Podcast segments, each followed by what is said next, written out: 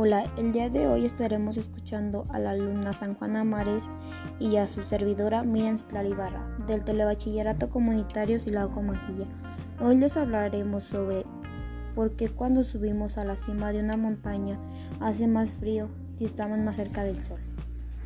Sobre la cima de una montaña efectivamente estamos más cerca del sol, pero está tan lejos que la diferencia entre la radiación que llega a la cima y la base de la montaña es despreciable.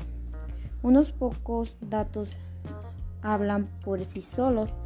Imaginemos que subimos a la cima de la montaña más alta de España, el pico de Teide, que es un volcán que se eleva a 3.700 metros sobre el nivel del mar, del mar. Seamos generosos, consideremos que tiene 4 kilómetros de altura. Si estamos esos 4 kilómetros de los 50 millones que nos separan del suelo. Veremos que el otro rey sigue estando a 149.999.996 kilómetros de distancia. Como comprenderán, la diferencia de temperatura no puede ser apreciable. Así pues, las causas de que el ambiente sea más frío en, la cima de la montaña son otras. Intervienen varios factores, el calentamiento de la superficie terrestre, la precisión atmosférica y algo que seguro que lo suena, algo que seguro les suena familiar, el efecto invernadero. Los rayos solares atraviesan la atmósfera y van a dar sobre la superficie terrestre. La Tierra se calienta y al hacerlo calienta las capas de aire que están en contacto con ella. La transmisión de calor entre la Tierra y el aire es tanto más efectiva como más denso sea el aire, es decir, cuanto mayor sea la presión atmosférica. Es más, cuando aumentamos la precisión de una masa de aire, se calienta y él y al, revés. Cuando se expande, se enfría. Nuestro frigorífico se aprovecha de eso para mantener frío los alimentos. La presión atmosférica mide el peso del aire que tenemos encima de nuestra cabeza. La atmósfera es un mar de aire y cuanto más profundo sea, mayor es la presión en el fondo.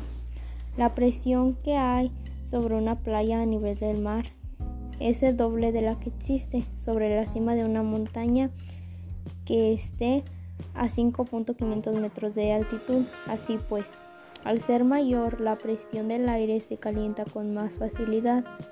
La base de la montaña que la cima, además el aire caliente, tiende a subir.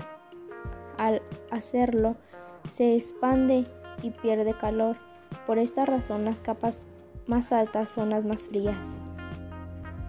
A lo dicho se suma el efecto invernadero. Cuando los rayos del sol llegan a la superficie terrestre, esta se calienta y devuelve la radiación al espacio en forma no de luz visible, sino de rayos infrarrojos. Ciertos gases de la atmósfera, como el dióxido de carbono, el vapor del agua o el metano, entre otros, los llamados gases de efecto invernadero dejan pasar la luz visible, pero absorben la radiación infrarroja, impidiendo que el calor escape. Como consecuencia, la temperatura en la superficie de la Tierra es de mayor lo que debería de hecho así no existiera el efecto invernadero. La temperatura media del planeta rondaría los 16 grados centígrados bajo cero. Es la atmósfera la que atrapa el calor. Al subir a la cima de una montaña la presión es mayor. Es decir, el aire es más escaso y al haber bastante menos aire, la cantidad de gases de efecto invernadero también es menor. En esos puntos, parte de la radiación que emite la Tierra al calentarse escapa con más facilidad al espacio y como consecuencia el ambiente es más frío. Estas son las razones por las que hace más frío en la cima de las montañas. Este tema es interesante porque es curioso, porque al estar más cerca del Sol hace más frío que estando en la superficie. Lo que a nosotros más nos gustó fue cómo sucede este tipo de cosas. Para concluir, pienso que este tipo de temas son muy interesantes ya que nos ayuda a comprender nuestro entorno. Muchas gracias por su atención, les invito a seguirnos en nuestro canal Ciencia y Tecnología para escuchar. Hasta pronto.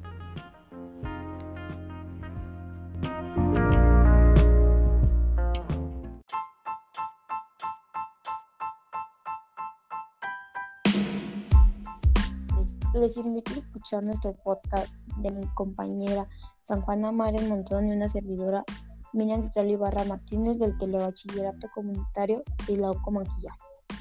Trata sobre Matway, el genio tartamudo. Matway era de todo menos un aunque para muchos estudiantes de ciencia e ingeniería la sala menciona de sus famosas ecuaciones sea motivo de la más indecorosa hueda. Por supuesto, nunca fue esa la, intención del sabio al descubrirla. Él lo único que perseguía era dejar claro lo que otros habían comprobado y demostrado antes que, que la electricidad y el magnetismo están insolublemente unidos. La historia venía de 1820, cuando un físico danés llamado Ørsted estudiaba la electricidad que circulaba por un cable conductor generaba con una pila inventada por Voltaire de 20 años antes. Para asombro del físico, una brújula colocaba por casualidad cerca del cable cambio de dirección al pasar la corriente eléctrica. La circulación eléctrica influía en la aguja imantada. Así nació la relación entre la electricidad y el magnetismo, una relación que demostró ser más íntima de lo que se había pensado gracias a muchas otras investigaciones, especialmente Faraday.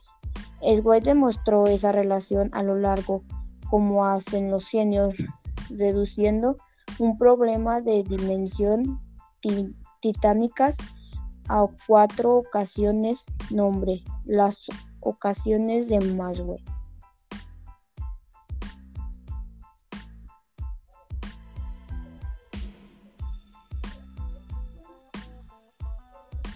La influencia y distancia de la electricidad en los ímenes y vicenzas indicaba la, existencia de perturbaciones electromagnéticas que se propagaron por el espacio formando ondas. Sway dio un paso más. La luz es la expresión visible de las ondas electromagnéticas que viajan por el enter sin levantar la cabeza. Se, se asombrarían de todo lo que haría ahora hacemos en las ondas que él definió en las ecuaciones. La radio, la televisión, las transmisiones especiales, la telefonía móvil.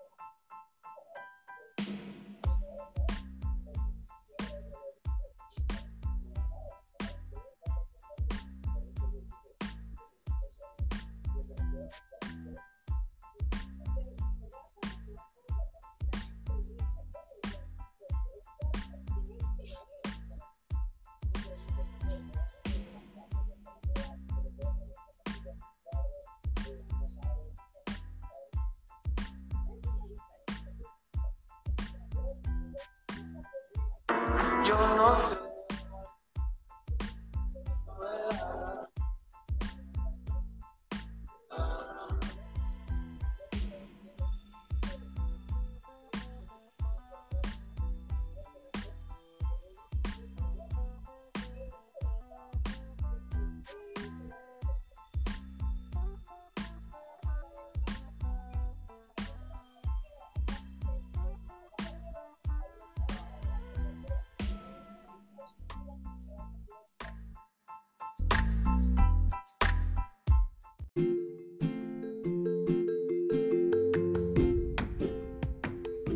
Buenas tardes, les damos la más cordial bienvenida el día de hoy.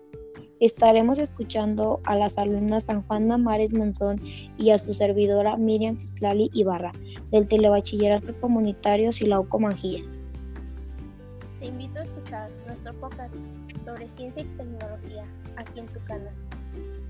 En tanto la ciencia se ocupa de conocer y comprender los objetivos y fenómenos ya existentes, la tecnología trata de crear productos y servicios que aún no existen, porque son necesarios. La tecnología se desarrolla antes que la ciencia, porque respondía a las necesidades práctica e inmediata. La relación en ambas utilizan los avances de la otra para llegar a su objetivo. La tecnología utiliza el conocimiento generado por la ciencia para poder mejorar su técnica. Por su parte, la ciencia utiliza la tecnología avanzada para poder llevar a cabo una investigación más precisa, concreta y efectiva.